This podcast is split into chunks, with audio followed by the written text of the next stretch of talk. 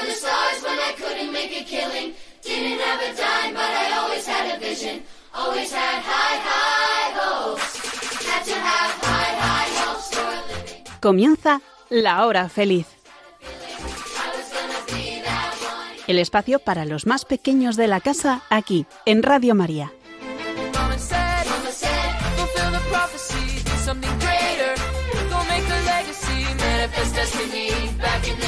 We wanted everything, wanted everything. everything Mama said, Mama said.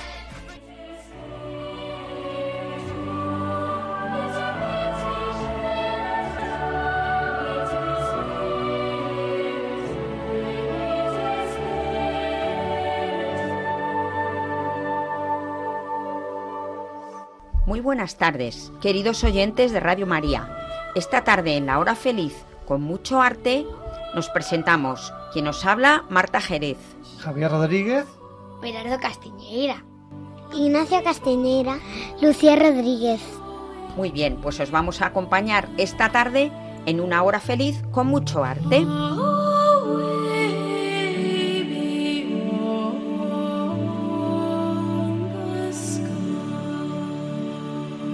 Primero estaremos en el monasterio del Escorial, con su escolanía, en la sección que se llama...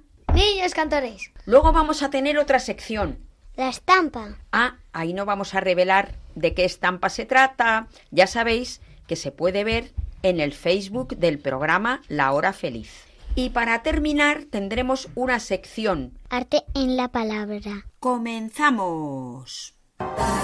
En la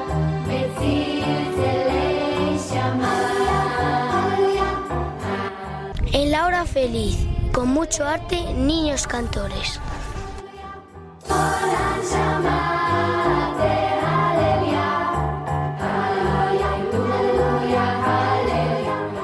Nos trasladamos a la Sierra de Guadarrama. En la falda del Monte Abantos hubo un rey. ¿Qué rey fue? El rey Felipe II. que mandó construir un precioso monasterio. Dijo que quería construir un palacio para Dios y una choza para el rey. De todas estas habitaciones que tiene el monasterio, solo una pequeña parte son las habitaciones del palacio. Felipe II era un rey que no le gustaban mucho los lujos, sino que era muy sencillo. Casi siempre iba vestido de negro y lo que a él más le importaba era ser un rey católico que reinara casi todo el mundo. Fijaros, en ese tiempo era un imperio donde no se ponía el sol. Javier lo va a explicar. pues era un reino tan largo, tan largo que daba la vuelta a la Tierra. Y al dar la vuelta a la Tierra, siempre había algún sitio en el reino en que había sol. Claro, él era hijo de un emperador, del emperador Carlos V. Y una de las cosas que él pensó es que quería tener un sitio digno en enterrarlo. Podéis ver en el Facebook la planta del edificio y podemos ver una cosa muy peculiar. Tiene forma de parrilla. ¿Alguna vez habéis hecho una barbacoa? ¿Y habéis visto cómo es una parrilla que está hecha de varillas de hierro? Sí, Pues la planta del escorial está hecho en forma de parrilla. porque le gustaban mucho las barbacoas. No, no fue por eso. Fue por San Lorenzo del Escorial. Pues San Lorenzo vivió muchos años atrás y murió mártir. Le mataron porque era cristiano. Le mataron porque era cristiano. en la pero cruz, le mataron en no, la cruz. no fue en la cruz. Fue pasado en una parrilla. Fijaos, pobrecillo. Pero era tan bueno que esto ya no se sabe si es verdad o es un poco leyenda. Que cuando le estaban asando y haciendo tanto daño, ¿sabéis lo que decía? Por este lado ya estoy, me podéis dar la vuelta. Fijaos, era un valiente. Y él era diácono. ¿Sabéis lo que es un diácono? Sí, hay dos tipos, uno permanente y otro... Normal. Sí, normal. El permanente es que está casado y es ayudante de la iglesia y el otro es que es diácono que va a pasar a sacerdote. Muy bien. Bueno, pues Lorenzo era diácono y era el que se ocupaba mucho de los pobres, de repartir limosnas a los pobres, de ayudarles en sus necesidades, porque en la iglesia todos compartían los dones que tenían. Entonces el emperador, que era Valeriano, le dijo Lorenzo, tráeme aquí todos esos tesoros que tenéis en la iglesia, que me he enterado que tenéis muchos. ¿Y sabéis con qué se presentó Lorenzo? Con un buen montón de pobres. Y le dijo, Emperador, estas son nuestras riquezas. Entonces ya Valeriano se enfadó tantísimo que ya es cuando le mandó matar. ¿Pero qué tiene que ver San Lorenzo con Felipe II? Y yo qué sé. Pues tiene que ver una cosa muy importante. Se celebró una batalla, la batalla de San Quintín. ¿Y sabéis qué día ganaron la batalla los españoles, el rey Felipe II? El día 10 de agosto. ¿El día 10 de agosto? Y el día 10 de agosto es la fiesta de San Lorenzo. También tiene el Escorial una preciosa biblioteca, porque a él le gustaba tener muchos libros y leer mucho y muchísimas reliquias. Son cosas que se guardan de los santos. Eso es. Puede ser, pues por ejemplo, un trocito de tela de un vestido que ha llevado un santo. Puede ser, por ejemplo, un pelo de la cabeza de un santo. Un día fuimos a la de Tormes, en un convento de Santa Teresa.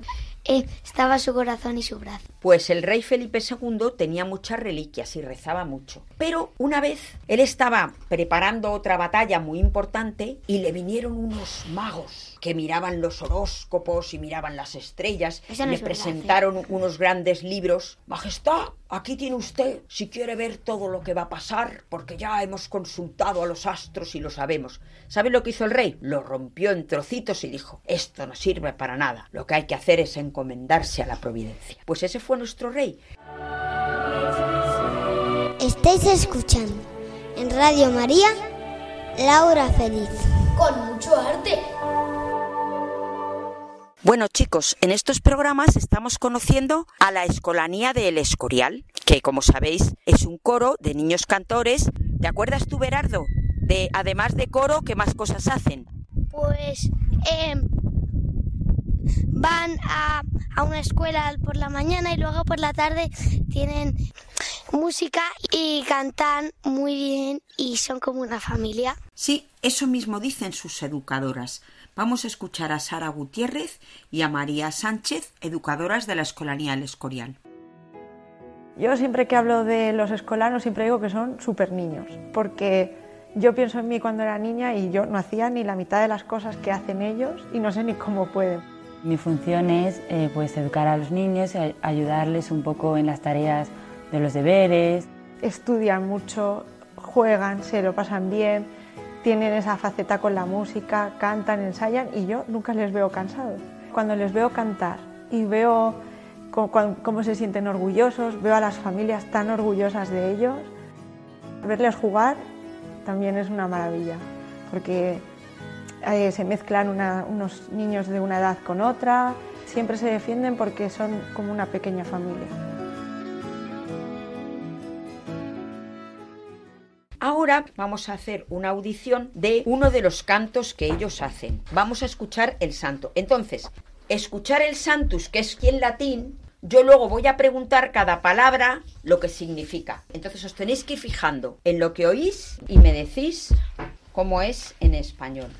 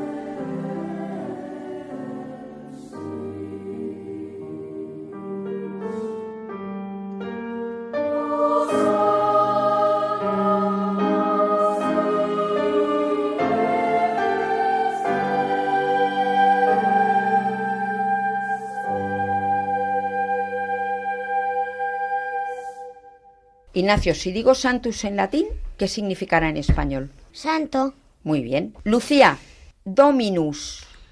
En latín, ¿qué significará en español? Señor Dios. Señor. Dominus, Señor. Y Berardo, si digo Deus, Dios. Dios. Deus, Dios. Muy bien. Entonces entendemos bastante bien lo que hemos oído, aunque esté en latín, porque como el español viene del latín, pues es fácil de aprender. Dominus, Señor. Ay, madre, esto de Sabaoth me parece que es un poquito más difícil. Deus Sabaoth significa Dios de los ejércitos, o como decimos en la misa actual, Dios del universo. ¿Por qué se decía esto de los ejércitos? A veces se refiere en la Biblia, por ejemplo, ¿sabéis quién fue un profeta que se llamó Isaías? Me suena, pero no mucho. Bueno, pues Isaías tuvo una visión en la que veía unos ángeles. Hay varias clases de ángeles. ¿Qué clases conocéis? ¿Arcángeles? Arcángeles es una. Bueno, pues él vio otra clase de ángeles, vio serafines. Y decían esos ángeles, Santo es el Señor, Dios de los ejércitos, porque son como ejércitos de ángeles, muchos ángeles que van juntos. Pero también a veces se refieren a ejércitos verdaderos. Dios a Abraham le prometió que le daría una tierra. Y para conseguir llegar a esa tierra muchas veces tuvieron que batallar. ¿Y sabéis una pelea que hubo entre David y Goliat? ¿Lo habéis oído alguna vez? Sí. Bueno, Goliat, que era el gigante enorme, le dijo a David, ¿pero dónde vas con esas piedras y esos palos? ¿Te crees que soy un perro? ¿Y sabéis lo que le dijo David? No tengo miedo, porque conmigo va el Señor de los ejércitos. Significa que Dios le iba a ayudar a vencer, como así fue. Porque al final, ¿quién ganó? David. Porque había rezado y Dios le ayudó. Pero también, vamos a ver si me dice Berardo, cómo se dice tierra en latín. Es muy fácil. Tierra en latín se dice Terra. Muy bien, eso es. Lucía, a ver cómo se dirá Gloria. Gloria. Muy bien. Gloria. Gloria. Gloria se dice Gloria. Gloria, eso es. Y luego Osana. En el santo hay como dos partes. Esta parte que decimos santo, santo, santo, que es como cuando los ángeles alaban a Dios. Y luego, quienes estaban con unas palmas diciendo, bendito el que viene en nombre sí, del Señor. cuando entraba en Jerusalén Jesús. Justamente, que ese día, ¿qué día fue? Domingo de Ramos. El domingo de Ramos entraba Jesús montado en un En burro.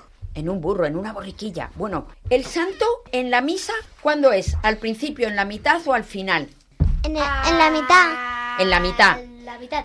Pues cuando lo recemos el próximo día que vayáis a misa, fijaros que cuando decimos bendito el que viene en nombre del Señor, es un momento muy importante porque en unos minutos, ¿sabéis lo que va a pasar en ese altar? Que Jesús va a bajar y se va a comer- esconder en un trocito de pan. Por cierto, yo ya he hecho la comunión. Claro, fenomenal. yo no la he hecho, pues yo la voy a hacer justamente es eso. Pues nosotros cuando recemos el santo, digámosle con mucha ilusión, bendito el que viene en el nombre del Señor. En la hora feliz de Radio María, la estampa.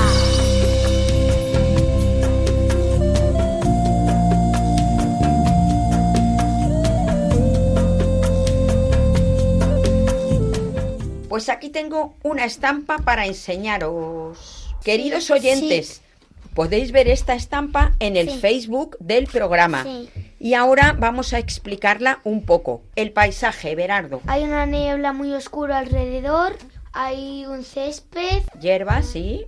Es que no puedo decir más porque los demás son personajes. ¿Hay algún animal, Lucía? Una ovejita. En realidad, más que una ovejita. ¡Es un cordero! Ignacio, en esta estampa, ¿quién más está? Unos niños. ¿Cuántos? Cinco. No, no, niños solo hay Dos. dos. Y ángeles hay tres. que están arriba. Si os acordáis, en el anterior programa también se veía a la vez el cielo y la tierra. Bueno, pues hay dos niños. Juan y Jesús. ¿Cómo has sabido que es Juan? Porque estaba bautizando a Jesús. En realidad, no es eso lo que está pasando. ¿Qué, qué está pasando, Lucía? ¿Qué te parece que está haciendo este niño a este otro? Le está dando de beber con una concha.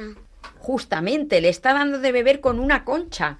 Bueno, el niño que está de pie, ¿sabes quién es? Jesús. Eso es. Juan lleva un bastón, fijaos, el niño Jesús le da la concha a Juan para que luego Juan con esa concha que haga, ¿Le bautice? bautice a él y a muchos que iban a que les bautizara. Pero en cambio Juan también tiene algo para darle a Jesús. ¿Qué le va a dar? Una bandera. No es una bandera exactamente. Un cetro. No, es un palo en forma de cruz. Cruz. Anda, ¿qué le está explicando con eso el Juan a su, a su primo? Que morirá. Mm. que le va a esperar la cruz. Y viene una inscripción en eso que habéis visto, que es como un banderín, que pone que este es el Cordero de Dios. Porque eso es lo que le dijo San Juan a Jesús cuando le bautizó. Bueno, pues ahora nos vamos a meter dentro de la estampa. Acordaos. Una, dos y tres. Dentro. Dentro.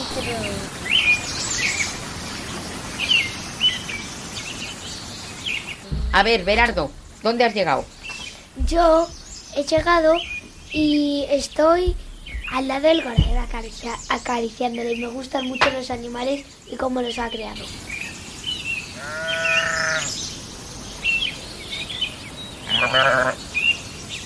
Muy bien. ¿Y tú qué, qué dices, Ignacio? Yo me he escondido entre las ramas a ver de qué están hablando. ¿Y tú, Lucía, dónde has llegado? Yo he llegado a los arbustos. Sí. ¿Y le vas a pedir un poco de agua también? a- ¿Tú tienes sed?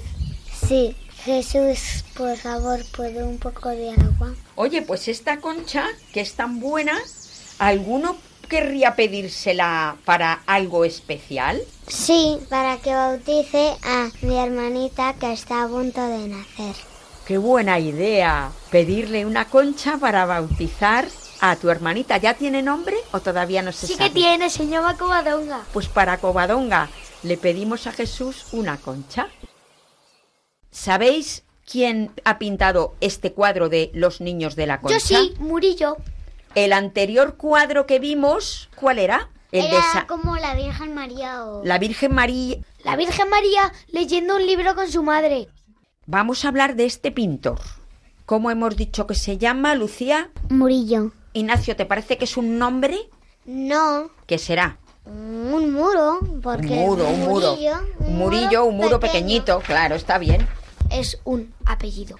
No es un nombre, es un apellido. No sabemos exactamente qué día nació, pero fue bautizado el 1 de enero de 1618. Nacería unos poquitos días antes, porque hasta hace poco siempre se bautizaba nada más nacer. ¿Qué me preguntabas, Berardo? Que ¿Por qué no sabemos su día de nacimiento? ¿Queréis saberlo? Sí, por favor. por favor. Os lo voy a explicar. Cuando nosotros nacemos, ahora pronto, cuando nazca Covadonga, vuestra hermanita que va a nacer, pues una de las primeras cosas que hace normalmente el padre es ir a un lugar que es el registro civil. Bueno, yo creo que ahora se hace por internet, ya se puede hacer. Incluso en los hospitales. Y en los hospitales, entonces con un informe que ha preparado el médico, se apunta en un libro, como si fuera en un libro muy grande, que allí tal día, de tal mes, de tal año, hijo, quiénes fueron sus padres, qué día nació, a qué hora, todo eso se apunta en ese libro.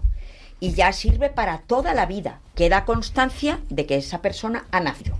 Entonces nosotros podemos imaginarnos que fuera un libro y encontraríamos nuestros nombres. Más atrás Nuestros padres, y más atrás nuestros abuelos. y más atrás. Nuestros bisabuelos.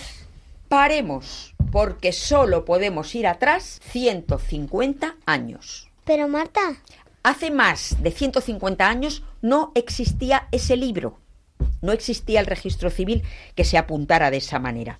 Pero sin embargo, sí que existía en las parroquias el que apuntaran las personas que se casaban, las personas que se bautizaban y también las que morían. pero Marta, alguien cuando nace se pone su nombre ahí.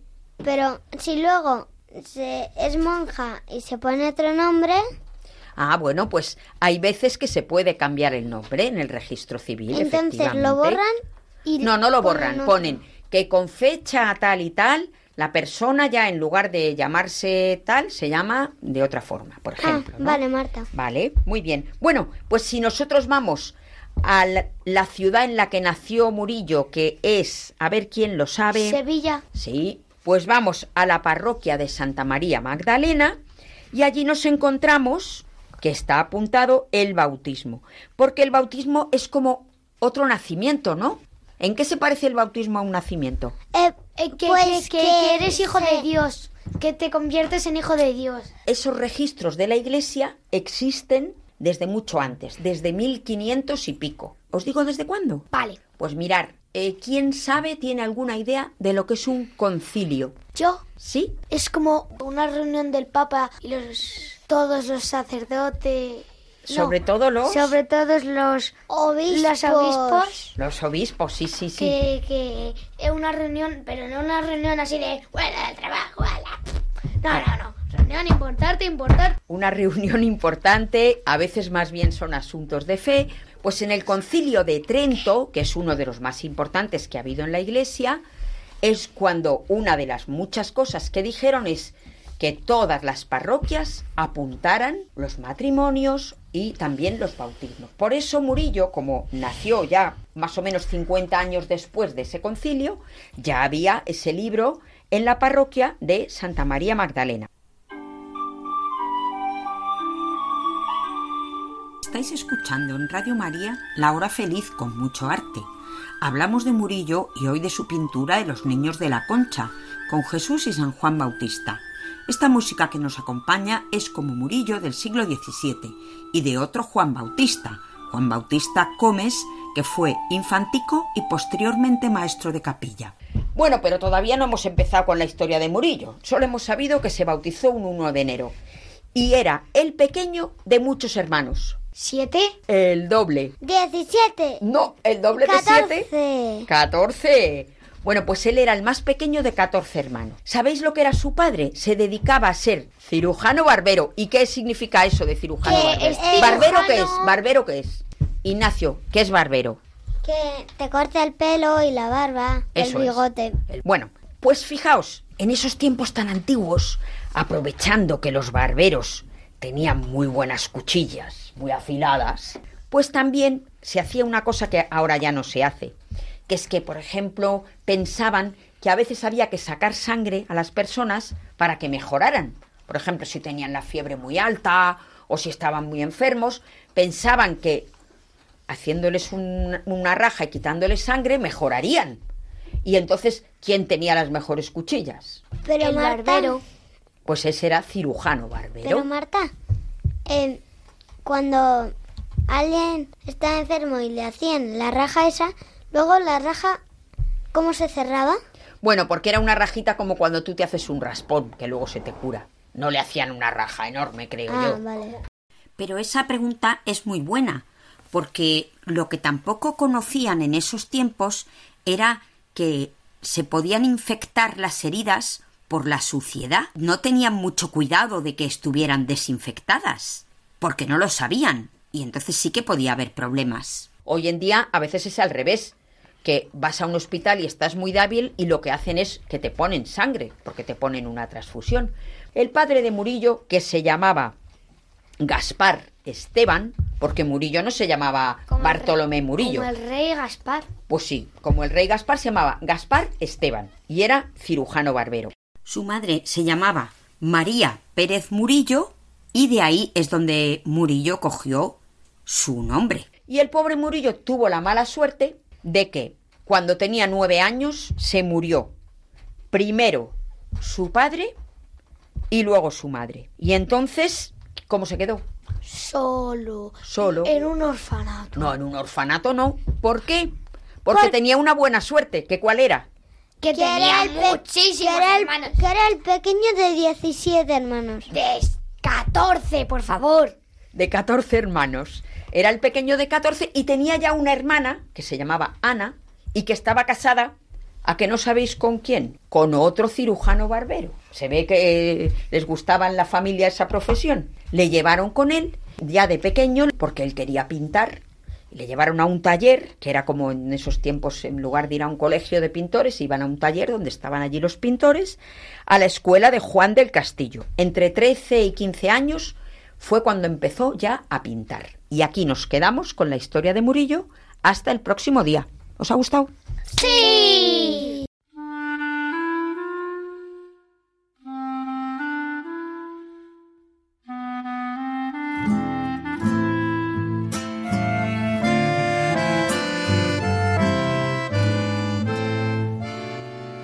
En la hora feliz de Radio María, arte en la palabra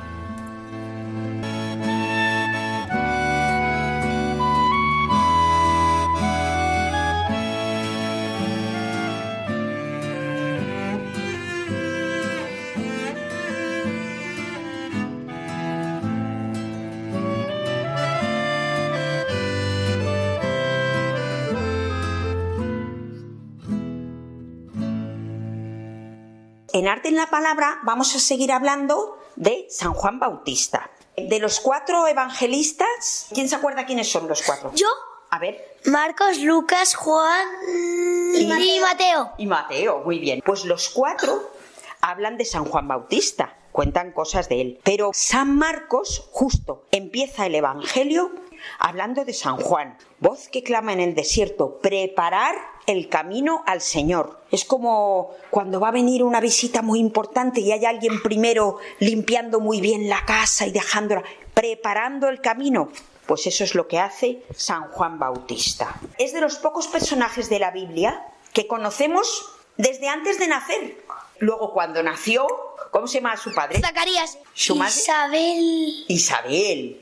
También les conocemos a ellos y se relata en la Biblia su vida en el desierto cuando bautiza a Jesús y ahí se abre el cielo y se oye la voz del Padre, incluso su muerte. En la Biblia hay muy pocos personajes de los que sepamos desde cómo nació hasta cómo murió y cómo fue toda su vida. Es tan importante que en la iglesia se celebran dos fiestas de San Juan Bautista. Una cuando nació y otra de cuando murió. Dos veces. Bueno, porque era el primo de Jesús. El mismo Jesús dijo, no ha habido un hombre más grande que Juan. En cambio, él, no os creáis que se daba mucha importancia y que se creía el mejor. Decía, refiriéndose a Jesús, conviene que él crezca y que yo disminuya. ¿Entendéis? Sí. Que Jesús se haga más importante y que Juan se haga más pequeño. Y también dijo, detrás de mí viene uno a quien yo no soy digno ni de desatarle la correa de la sandalia. En Arte en la Palabra vamos a hacer una poesía que tiene que ver también con San Juan y Jesús. Lo hemos cogido de la liturgia de las horas. Es el himno de laudes justamente del día de San Juan Bautista. Y con mucha devoción nos la van a rezar Berardo e Ignacio. Niño, que antes de nacer reconoce a su Señor y da saltos de placer. Bien puede llegar a ser su profeta y precursor. Su nombre será Juan. Su morada, los desiertos. Langostas serán su pan. Sobre el agua del Jordán. Verá los cielos abiertos. Juan a Jesús bautizaba. El cielo entero se abría. La voz del Padre sonaba. La paloma se posaba. En gloriosa teofanía. Gloria al Padre, muy amado. Gloria al Hijo, Salvador, que nos libra del pecado. Gloria al que ha enviado. El Espíritu de amor. Amén. Muy bien. A ver, decirme una palabra un poco difícil que hay ahí en medio de la poesía y que no se entienda muy bien. Precursor. Precursor. Javi nos va a decir lo que significa. Precursor significa que se, se anticipa, que va por delante, que va anunciando. Y eso es lo que fue San Juan.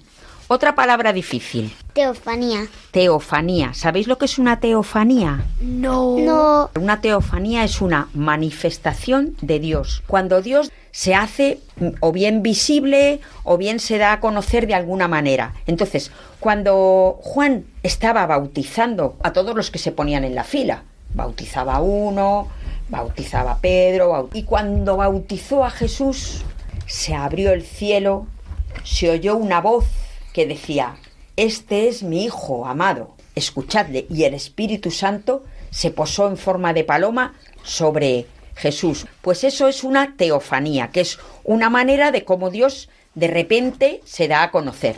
¿Lo entendéis?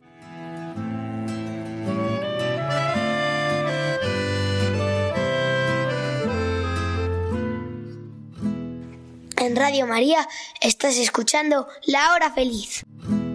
San Juan Bautista, ¿quién se acuerda un poquito de lo que es el Adviento? El tiempo de antes de la, nieve, de la Navidad. El Adviento siempre estar muy atentos en misa porque saldrá San Juan Bautista en el río Jordán y bautizando y predicando y todo lo demás. Hemos leído esta poesía desde antes de nacer, donde vivió Ignacio. En los desiertos. En los desiertos. ¿Y qué comerá?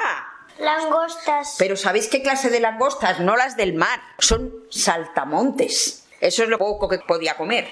Pero luego vio en un río que había, Jordán, vio los cielos abiertos. ¿Eso qué quiere decir? Porque Juan a Jesús bautizaba. Claro, y en ese momento es cuando vio los cielos abiertos. Muy bien. En el último programa aprendimos una poesía que, ¿os acordáis que tenía algo que ver con el número 10? Sí. ¿Cómo se llamaba? Una décima. ¿Y cuál era el ejemplo de esa poesía? Bendita sea tu pureza. Pues hoy, en cambio, esta poesía, en lugar de ser que van de 10 en 10 versos, ¿de cuántos en cuántos van? 5 en 5. De 5 en 5. Bueno, pues se llama quintilla. Quintinilla. Quintilla, solo quintilla. Tiene ocho sílabas cada verso. Lo vamos a comprobar. Su, mo, ra, da, los, desiertos. Ocho. Ocho sílabas cada verso. Y además hay una rima. A ver si me dices tú, Bernardo, con cuál rima el primer verso. Niños que antes de nacer y da saltos de placer. Y también, Bien puede llegar a ser entonces, el primero con el eh, tercero, tercero y con el. cuarto. Y en cambio, el Reconoce a su Señor, y el segundo rima con el. quinto. O sea, el primero con el tercero y el cuarto, el segundo Segundo con el último. con el último, con el quinto. Muy bien. En la quintilla se puede hacer de muchas formas. Lo único que no puede es ser tres seguidas iguales, tres seguidas rimando, ni tampoco que los dos últimos sean iguales. De las otras maneras puede ser una quintilla.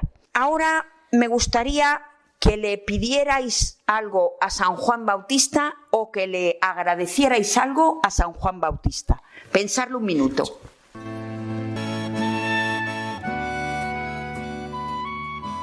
Le voy a pedir que mi hermana nazca bien y que la bauticen eh, con mucho cariño y devoción a la Virgen María. ¿Y tú otra cosa distinta? ¿Agradecer o pedir? Gracias ¿Sí? a San Juan Bautista por bautizar a Jesús.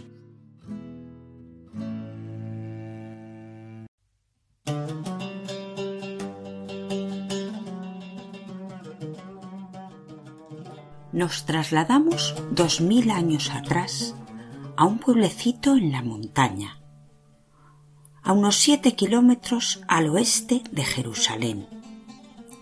Es Ain Karim, donde viven sacerdotes y levitas que por turno se ocupan de las ofrendas y oraciones en el templo.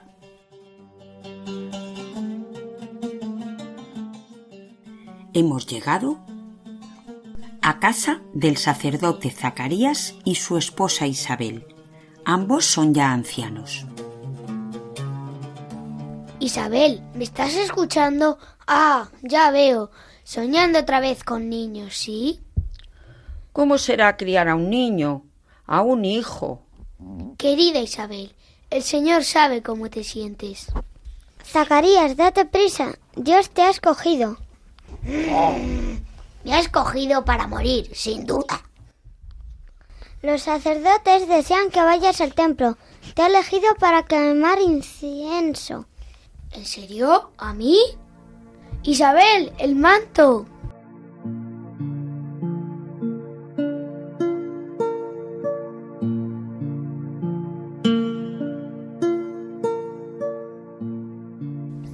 Escucharás las oraciones de Israel. Mi Señor, ayúdanos a obedecer tu ley. Señor, consuela a Isabel en su pena. Ella sonríe, pero su corazón llora.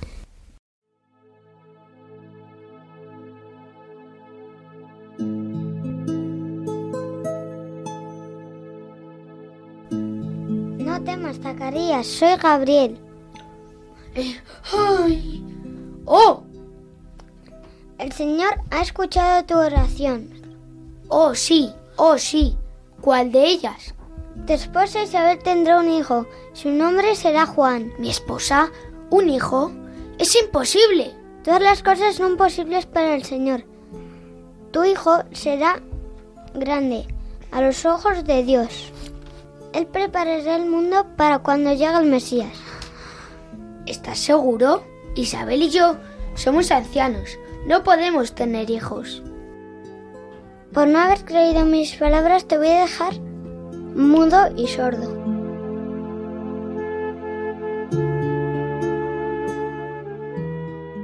Zacarías ya tendría que haber salido. Ha estado ahí más de una hora. Isabel, tranquila, saldrá en cualquier momento. Zacarías, ¿qué pasa? ¿Te ocurre algo? Habla. ¿Nos escuchas? ¿Algo te ha sucedido en el templo? Zacarías, ¿qué te ha pasado? Háblame, Zacarías. ¿Estás bien?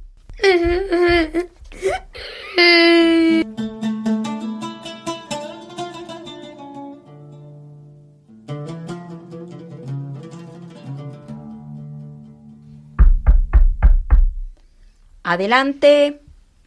Isabel, Isabel, yo soy tu prima María. ¿Te sientes bien? El bebé se movió de golpe. Cuando me enteré, tuve que venir a verte. ¿Cómo lo supiste? También a mí me visitó un ángel. Yo también tendré un hijo que se llamará Jesús, el Hijo de Dios. Oh, entonces vendrá el Mesías. Oh, María, por eso se movió mi bebé con tanta alegría.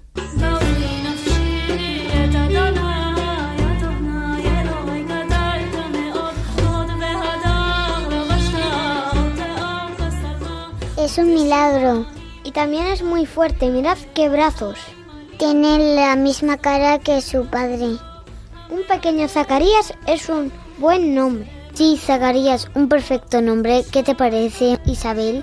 No, se llamará Juan. Isabel, pero no hay ningún Juan en la familia. A pesar de ello, su nombre será Juan. No, mejor Zacarías. Vamos a ver a Zacarías. Mirar. Pide algo para escribir. Ha puesto Juan en su nombre. ¡Gloria a Dios! ¡Ya puede hablar! Y entonces Zacarías recitó esta oración, el Benedictus, que vamos a escuchar.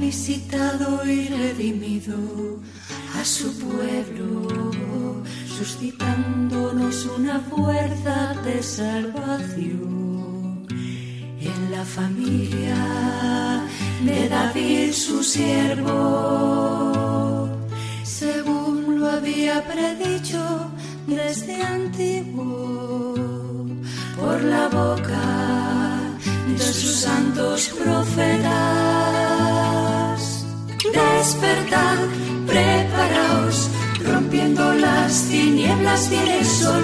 Despertad, preparaos, la salvación nos visita y se encarna en nuestro pueblo. Con esta alegría y bendición hemos llegado al final. Queridos oyentes de Radio María, aquí acaba este programa hasta el próximo día. Podéis volver a escucharnos en el podcast de Radio María y escribirnos un correo electrónico a lahorafeliz3 con número arroba radiomaria.es.